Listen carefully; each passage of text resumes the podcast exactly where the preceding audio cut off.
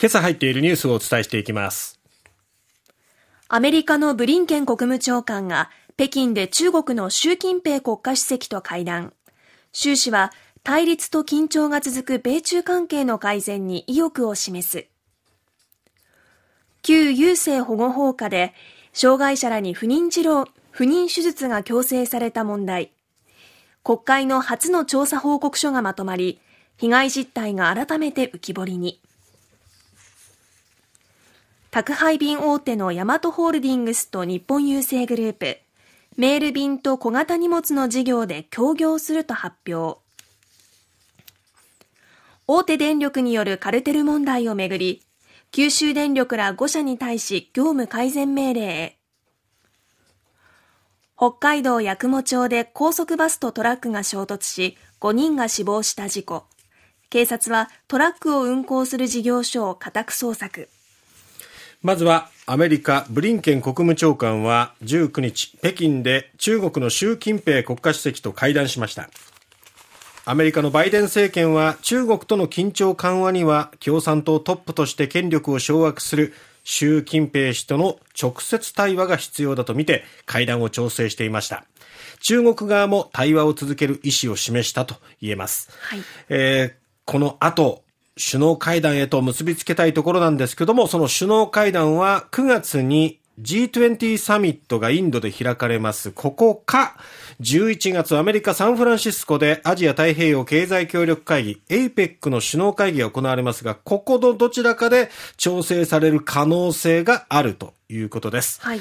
え昨日のブリンケン氏と習近平氏の会談では、ブリンケン氏が会談の冒頭で、バイデン大統領が私に中国訪問を指示したのは、米中には両国関係を管理する義務と責任があると考えているからだと説明。そしてそれはアメリカの利益であり、中国の利益であり、世界の利益であるとも強調しました。一方、習近平氏は、中国、アメリカのどちらかを選びたいわけではなく、国際社会は中国、アメリカのどちらかを選びたいわけではなく、両国の平和共存と友好、協力を期待していると指摘。そして中国はアメリカにとって変わろうと挑戦することはないと強調。またアメリカも中国の正当な権利と利益を損なうべきではないと要求しました。まあ、今回、中国側が会談を設定したのは、ブリンケン氏の、まあ、中国訪問を機に、アメリカと中国の関係の仕切り直しをしたいという思惑もあったと見られておりますが、ただ、台湾情勢などをめぐっては、両者に溝がありますので、まあ、ここから先どう進展するのかっていうのはね、まだちょっと不安定な要素をはらんでいるというところです。はい、果たして9月あるいは11月に米中の首脳会談が行われるのかどうか注目です。さて、西日本新聞一面からです。旧優生保護法下で、障害者らに不妊手術が強制された問題について、国会の初の調査報告書がまとまりました。衆参厚生労働委員長が昨日、両院議長に提出しました。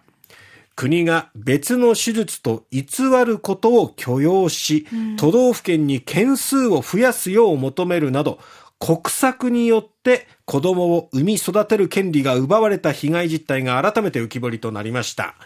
衆参両院のホームページに全文でおよそ1400ページ分を公開しました。で、この旧生、えー、旧優生保護法は戦後の人口急増などを背景に不良な子孫の出生防止を目的として議員立法により全会一致で成立しました。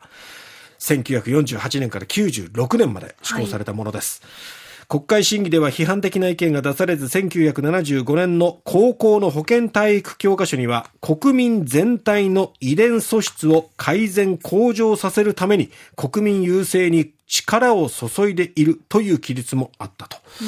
いうことですね。手術を受けたのは2万4993人で、本人の同意なしというのがそのうちの65%。そして同意がない場合、都道府県の審査会で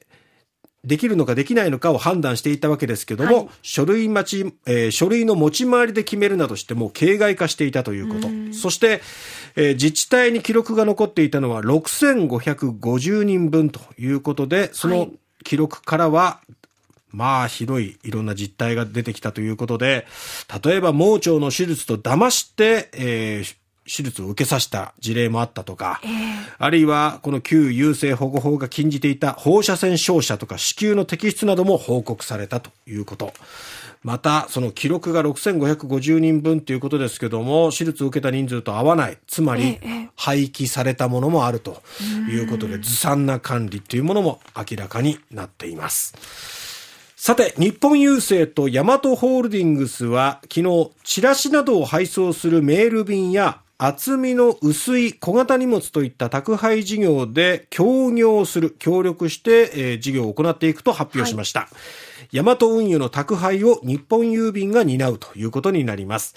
ヤマト運輸は郵便受けに届ける小型荷物ネコポスを今年10月以降順次メール、えー、そしてメール便黒猫 DM 便を2024年の2月からそれぞれ集荷後集めることはするんですけどもその配送については日本郵便に任せるということで、やはり2024年問題ということもあって、運ぶ人の数もどんどん減っていく中で、なんとか効率化を図る形。日本郵便としては取扱額が増えるということで、まあ収支を見込めるということから、この協業が成り立ったということですね。